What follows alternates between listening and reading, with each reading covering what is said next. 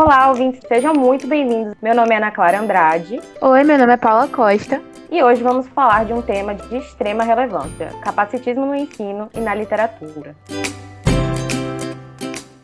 O capacitismo é a discriminação contra a pessoa com deficiência. É estrutural e permeia todas as dimensões do cotidiano. Assim, durante a vida escolar, pessoas com deficiência sentem a exclusão e o despreparo desses espaços, bem como discriminações vindas dos próprios colegas sem deficiência, o que aumenta as vulnerabilidades dessas pessoas. O nosso convidado de hoje é uma pessoa maravilhosa e vai nos ajudar relatando as experiências dele sobre o tema. Tiago Correia é poeta, formado em Letras Vernáculas pela Universidade Federal da Bahia, mestre em Literatura e Cultura, atualmente é doutorando em Literatura e Cultura pela mesma universidade e é professor substituto de Língua Portuguesa do Instituto Federal da Bahia. Também é autor de um livro de poesia, a obra Dentro de Mim, publicado pela editora Mondrongo. Também fez uma colaboração com um texto para o livro Lugar de Fala, e ele foi publicado pela editora Devido. Ele foi diagnosticado com a síndrome de artrogripose no nascimento e aos 12 anos foi diagnosticado com escoliose. Então estamos diante de um professor, escritor e poeta com deficiência e se eu fosse você, eu continuaria ligado nesse episódio porque vai rolar muita pauta necessária. Oi, Tiago, que prazer você aqui no nosso primeiro episódio. Obrigada pela sua contribuição e seja muito bem-vindo. Olá, Paula. Oi, Ana, tudo bem? Obrigado pelo convite e vamos lá. Vamos iniciar o diálogo então. Vamos para a primeira pergunta. Quais as principais dificuldades que foram impostas a você durante a sua vida escolar? Então, Ana e Paula, pensando nessas dificuldades, ela surge desde a primeira escola, né, a escola básica, o ensino uhum. prezinho. Então, inicia nesse momento, quando o aluno com deficiência, ele tem a sua capacidade intelectual duvidada. Duvida-se da capacidade desse aluno e aí compromete-se toda uma estrutura escolar, porque esse aluno ele é colocado em dúvida. Eu digo que eu fui para a escola fazer um teste. A maioria das pessoas vão para a escola sem nenhuma dúvida de que ela é capaz de aprender. E no meu caso, fui fazer um teste para ver se eu iria acompanhar os coleguinhas. Nesse momento, tudo, todos os olhares se voltaram para cima de mim.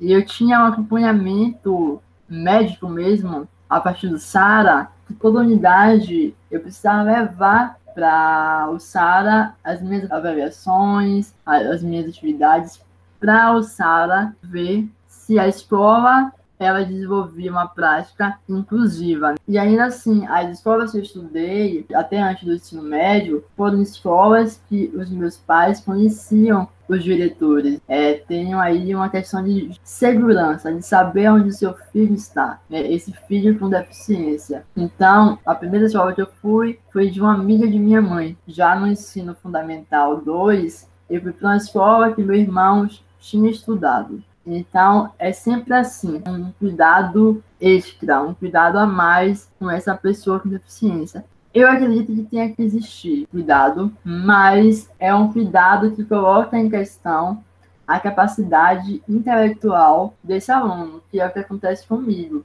E, e, a todo tempo eu era muito observado e tudo que eu fazia era sempre colocado como algo extraordinário. Sempre era colocado como algo, meu Deus, ele está fazendo isso. Ele sabe ler, ele sabe escrever. Eu lembro que quando eu fui tirar minha primeira identidade com seis anos de idade, fui em um posto móvel e já assinava nessa idade, todo o posto se voltou a mim para ver o espetáculo que era eu assinar uma identidade. Então essas práticas de ir para a escola ser uma dúvida, uma incógnita, e quando você sai da escola e vai para uma repartição, para um ambiente público, e você coloca aquilo que você aprendeu em prática, sendo uma pessoa com deficiência, é sempre criado uma dúvida em cima disso. E quando você realiza e realiza bem, ou de uma forma regular, como qualquer outra pessoa, cria-se um espetáculo em cima disso. Né? Eu imagino que seja um processo extremamente delicado sempre estar nessa posição de incapacidade e ter sua intimidade invadida desse jeito. E dentro desse debate, eu queria saber que é sobre o seu processo de formação e agora no de docência, quais foram os mecanismos que você desenvolveu para lidar com as questões de capacitismo que aconteceram nesse ambiente? Ao longo da minha formação acadêmica, é, e acadêmica, eu trago a formação de ensino médio e ensino fundamental. Primeiro, essa palavra capacitismo, ela é nova para mim, porque eu venho conhecer ela dentro da universidade. Então, eu não sabia o que era aquilo, que nome dar a essas práticas é, capacitistas que eu sofria no ensino médio, no ensino fundamental, essa dúvida que é lançada contra a pessoa com deficiência. Então, sempre foi assim de olhar, sentir o preconceito, sentir a dúvida sobre mim, é o tempo todo sempre duvidam, e quando você faz uma coisa se torna muito espetacular. Então, eu sempre vi sentir, sentir mesmo, assim, eu, eu nunca deixei de sentir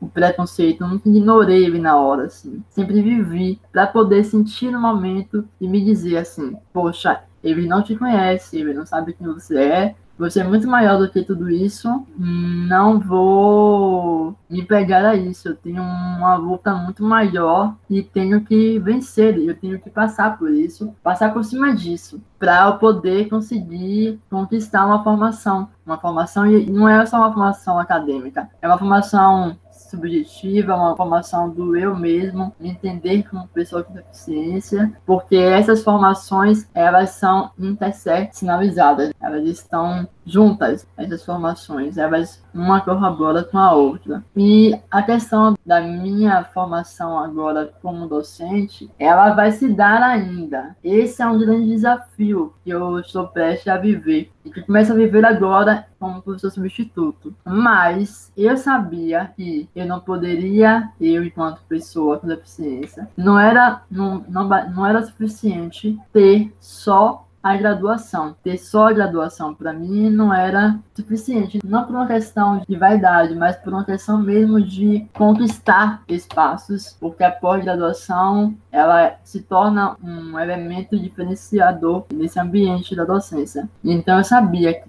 ter uma pós-graduação, ter o mestrado iria legitimar a minha graduação, iria legitimar a minha questão profissional. E aí chega o doutorado, eu sou recém-doutorando, eu estou no meu primeiro ano de doutorado, e também compreendi que o mestrado não era suficiente, ou seja, nunca é suficiente para gente, estamos sempre tendo que provar um pouco a mais, e isso é uma grande violência contra nós. E assim, nós, esse nós não é só a pessoa com deficiência, são todas as minorias, nós estamos ao todo tempo sendo cobrados a mais e tendo que provar que somos capazes. Não basta as formações, os diplomas e tal. Temos que ter sempre uma coisa a mais, sempre estar tá provando. E isso é uma grande violência. Essa questão nos violenta o tempo todo, porque nós estamos sempre lutando para poder dizer que somos e que existimos nesse lugar, assim. Foi muito rica a sua fala, porque realmente é preciso articular muitas defesas diárias para se manter equilibrado nesse mundo cheio de preconceitos estruturais, capacitista, enfim, é muito duro.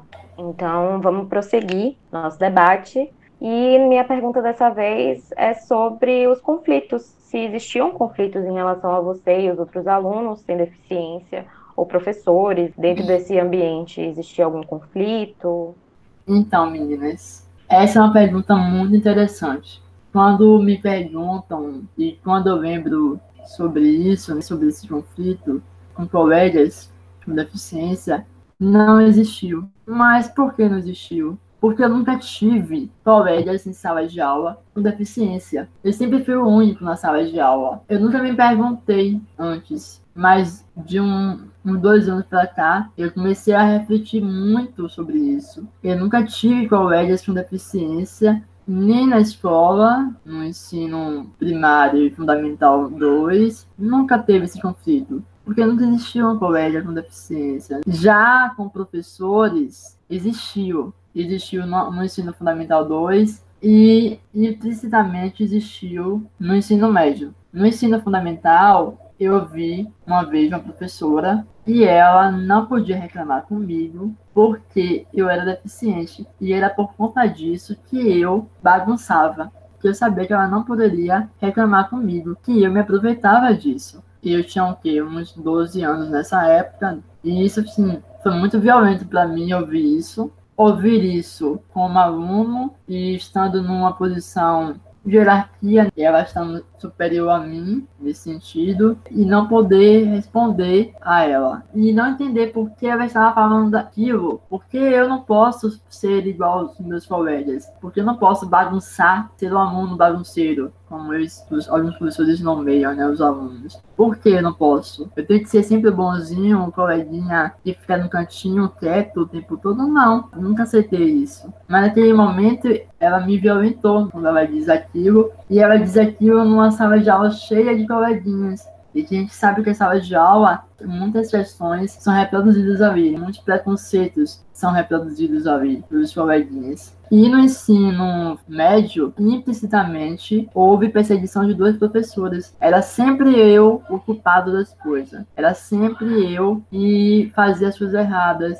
Era sempre eu que atrapalhava. Sempre, sempre era eu. E isso me causou um trauma que até hoje eu tenho uns pesadelos com isso. E eu falo que preciso de ir pra terapia para tratar isso. É por uma questão que ainda permanece em mim, assim é, conflito entre coleguinhas e professores, entre as coleguinhas não existiu, porque também não existiu os coleguinhas. Mas e aí? Por que não existiu os coleguinhas? Porque muitos de nós, como eu já disse anteriormente, duvidam da nossa capacidade intelectual. A minha deficiência é física, não é intelectual. Eu não tenho nenhuma deficiência intelectual. Ela é física. O meu corpo, ele não atrapalha nada.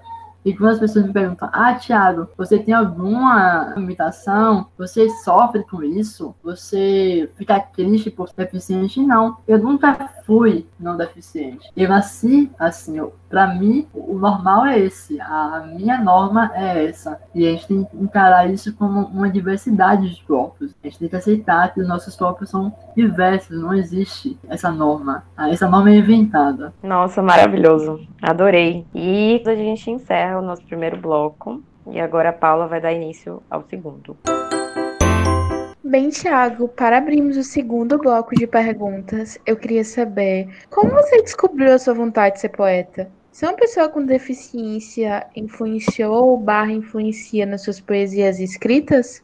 Eu começo a escrever continuamente, diariamente, no ensino médio, com uma professora minha chamada Luciana Castro, professora de linha portuguesa do Instituto Federal da Bahia, Luciana é poeta e quando eu fui aluno de Luciana em 2008, ela desenvolveu um trabalho de poesia, de escrita criativa. E desde então eu comecei a escrever com ela. Eu escrevia entregava para ela, ela corrigia. E eu encontrei na, nessa escrita criativa, nessa oficina literária que ela dava, uma potência de vida. Porque a literatura é isso, a literatura é vida, é potência de vida. E eu comecei a escrever, assim. Eu escrevo diariamente, é um exercício que eu faço, né? Um, um exercício diário, que é escrever. Não importa se vai ser publicado ou não, ou vai ser publicado, mas esse exercício diário de escrever. Então, como eu descobri a vontade de ser poeta? O poeta nasce nesse momento em que eu começo a ver na poesia essa vida, essa potência de vida, a me escrever também na, na poesia. Então, ser uma pessoa com deficiência dentro da literatura é também um outro espaço, é um outro território a ser conquistado, porque a literatura também é um ambiente que há um padrão de escritores. Quando você pensa em um escritor, é, você tem desenhado no imaginário um padrão, e tudo que foge desse padrão, ele é colocado em questionamento sobre essa obra, se é, digamos assim, um bom livro? Será que é um bom livro? Será que é um bom poema? É um bom texto? Sempre é colocado em questão. E a gente retoma aquela questão que foi colocada anteriormente sobre estar sempre provando ao outro que você é capaz. Nos é exigido isso. E seja provado que a gente é capaz tudo mais. Não tenho nenhuma referência de escritor com deficiência, até porque são muito poucos. Eu conheço o Marcelo Rubi Paiva, só que Marcelo Rubi Paiva é um escritor com deficiência, só que ele se tornou deficiente. Eu acredito que há uma diferença quando você nasce com deficiência e suas subjetividades são formadas a partir desse lugar de pessoa que nasceu com deficiência e quando você se torna deficiente, é uma pessoa com deficiência já na fase fase adulta, quando você teve suas subjetividades formadas já, e as formações acadêmicas também, porque o Rubem Paiva, ele sofre um acidente e se torna tetraplégico com 20 e poucos anos, ou seja, ele já estava na universidade, né? Então, o caminho que ele percorre é um outro caminho, que é diferente do meu, é diferente de uma outra pessoa que nasceu deficiência. Não que são dores diferentes, uma dor é maior que a outra, isso a gente não pode colocar em questão, mas as formações subjetivas são diferentes. Eu precisei passar por um caminho para tentar estudar, colocado em questão a minha capacidade intelectual e tudo mais. Então, são questões diferentes. E assim, essa é uma questão importante porque a gente não tem um número conhecido de institutos de deficiência. Cadê os institutos de deficiência? Não tem? E aí você pensa, por que será que não tem? Por que será que eu não conheço? Porque para você escrever, a matéria-prima da escrita é a palavra. E se eu não me formo, se eu não aprendo a ler e escrever, eu não posso ser escritor, porque eu não sei ler e escrever. E a, a matéria-prima da literatura é a palavra. Eu queria pontuar duas coisas. Primeiro, sobre a importância dessa sua professora na sua vida. E eu acho muito bonito esse trabalho de se reconhecer dentro de um espaço que muitas vezes é muito hostil, por conta de uma pessoa que fez um trabalho tão interessante e nos mostrou esse mundo que muitas vezes é desconhecido. E a segunda pauta, que eu acho que relaciona muito com a minha segunda pergunta, que é sobre esses escritores. Será que eles realmente não existem? Ou eles não são tão reconhecidos? Ou como você falou sobre para você escrever você precisa ter o conhecimento da língua e cadê as pessoas com deficiência se formando, se alfabetizando, entrando nas universidades? Que você falou da pauta de ser sempre questionado nesses ambientes. Então, pegando o gancho para minha segunda pergunta, que seria para você qual a importância da representatividade de pessoas com deficiência na literatura, não somente como pessoas que escrevem, mas sobre personagens deficientes em si. Quando você traz a importância dessa professora, é extremamente importante para mim. Luciana, essa professora de língua portuguesa, no meu primeiro ano de ensino médio, ela tem total. Se hoje estamos aqui falando sobre literatura, sobre essas questões, deve-se muito a Luciana, a essa inspiração, a esse trabalho que ela desenvolveu comigo lá no primeiro ano, em 2008 então, toda a minha carreira, assim, acadêmica na literatura, ela é regada por essa professora de língua portuguesa. Então, sempre falo que Luciana é a minha mãe na literatura. Ela semeou, essas, ela colocou essa sementinha em mim e que tem dado frutos, porque eu tenho chegado a espaços que, infelizmente, os meus não chegam. E quando chega é um número muito pouco, se você for precisar os dados de IBGE, e for fazer um cálculo, você vai ver que o número de alunos na pós-graduação com deficiência é um número assim muito, muito, muito pouco. É quase nada se você coloca dentro do, do universo de alunos nas universidades. Um exemplo é a UFBA. A UFBA tem milhares de alunos e tem um dado que diz que só tem 96 alunos com deficiência dentro dessa universidade. Então, que universidade é essa que nós temos? É essa luta, esse espaço a ser conquistado ainda está muito longe. Então essa luta ela tem que ser diária, permanente, tem que ser continuada. E não é uma luta só da pessoa com deficiência, ela tem que ser uma luta de todos, porque a pessoa com deficiência hoje sou eu, mas amanhã também vai ser o outro, porque todos nós seremos deficientes um dia, em alguma fase de nossa vida, seremos deficientes, porque vamos envelhecer e em algum grau seremos deficientes. Então a importância dessa luta é de todos. Ela é uma luta que tem que ser de todos, para todos poder usufruir de um mundo menos capacitista. Falando nesse sentido da importância da professora e sobre a importância dessa representatividade de pessoas com deficiência. Ela, como qualquer outra minoria política, ela é essencial. Né? É essencial não só ter o autor com deficiência, é importante também ter personagens com deficiência. E ter personagens e ser tratados não com estereótipos. Não adianta você colocar um, um, personagem e reforçar alguns estereótipos. Ter esse cuidado, cuidado com o outro, e o cuidado com a palavra também. Saber usar a palavra para poder falar desse outro. Então, quando a gente pensa, ah, não tem escritores com deficiência, temos que ver a raiz dessa questão, desse problema. Que não tem? Porque não tem uma educação inclusiva. Eu comecei a minha caminhada na escola, comecei a estudar na década de 90. Se hoje, em 2020, a luta por escolas inclusivas, por um modelo pedagógico inclusivo, ainda é muito problemático, imagina em 1990, na década de 90. É, as discussões sobre deficiência era toda pautada no campo biomédico. Hoje, temos uma instrução no campo das ciências sociais, na sociologia, tem um campo chamado Sociologia da Deficiência, que trata, que discute a pessoa com deficiência não pelo olhar biomédico, médico, como um paciente, mas como um indivíduo, com subjetividades, como um cidadão que tem interação social com o meio. Então, a questão da representatividade dentro da literatura, ela precisa ser olhada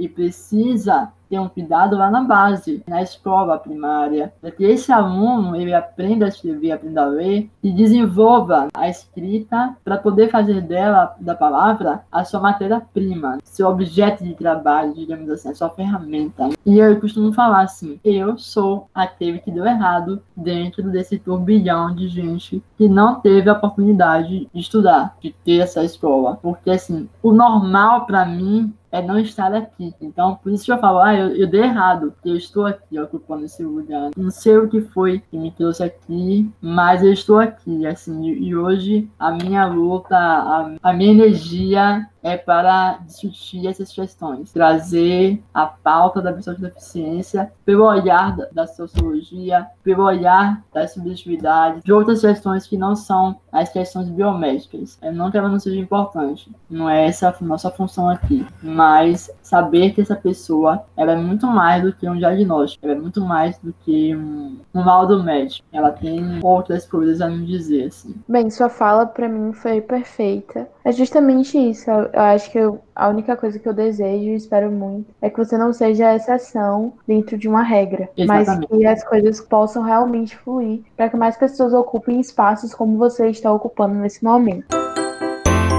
Bom, gente, esse é o final do nosso episódio. Eu agradeço muito a todos que ficaram até aqui com a gente. E espero que tenha sido uma experiência tão boa para vocês quanto foi pra gente. Obrigada, Thiago, pela confiança e por ter aceitado fazer parte desse projeto tão legal. Eu que agradeço o convite, a Paula e a Sara, que primeiro falou comigo. E estou aqui à disposição, sempre que precisar. Estamos juntos. Eu agora me despeço de vocês. Não se esqueçam de compartilhar e mostrar para os seus amigos e familiares. É sempre bom ouvir e aprender cada vez mais sobre temas como esse e ouvir pessoas que enfrentam o capacitismo e outras questões do dia a dia. De novo, muito obrigada a todos que ficaram até aqui. Tchau, gente. Até a próxima. Tchau, tchau, gente. Tchau.